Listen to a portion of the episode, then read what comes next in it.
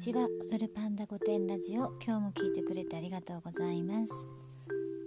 あの生理的に嫌いな人っているじゃないですか。まあみんなそうなんだろうけど女性は特にこう嫌いな理由が何とかじゃなくて生理的に無理っていう言葉をよく使いますよね。私も使うんですよ。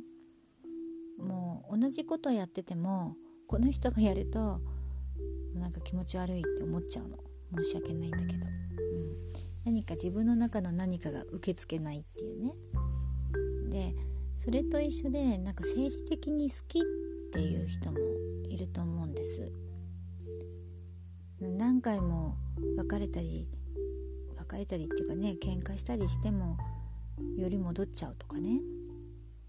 もう嫌いになりきれないっていうか最終的には許せちゃうのはその人を目の前にすると生理的に好きだから何て言うのかな無意識化でね体が好きだって思っちゃうから許せちゃうっていうね悔しいよねそういうのね。そういう人っていますかね？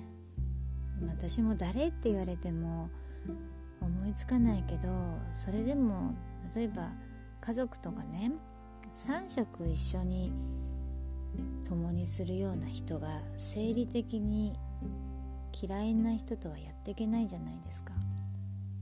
性格が良くても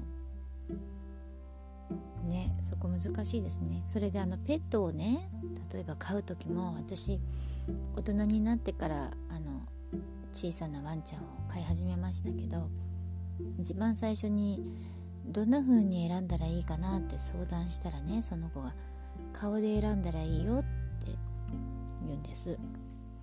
でワンちゃんはさきっとさ誰を飼っても可愛いのよ犬ってさ。でもそうなるとあと見た目が自分が好きっていう見た目とかこう可愛いって思う顔の子じゃないとなんかこう粗相した時に本当に憎くなっちゃってね憎くなったままなんか虐待みたいになってっちゃったら困るよね。憎らしくなっちゃったらね、うん、だからなんかこう粗相してもその可愛い顔で見られたら許すしかなくなっちゃうみたいなね。そのぐらい顔で選んだ方がねいいんだからなんて言われたことがありますけどそれはなんか正解だなと思ってうん。な見見た目じゃないよね。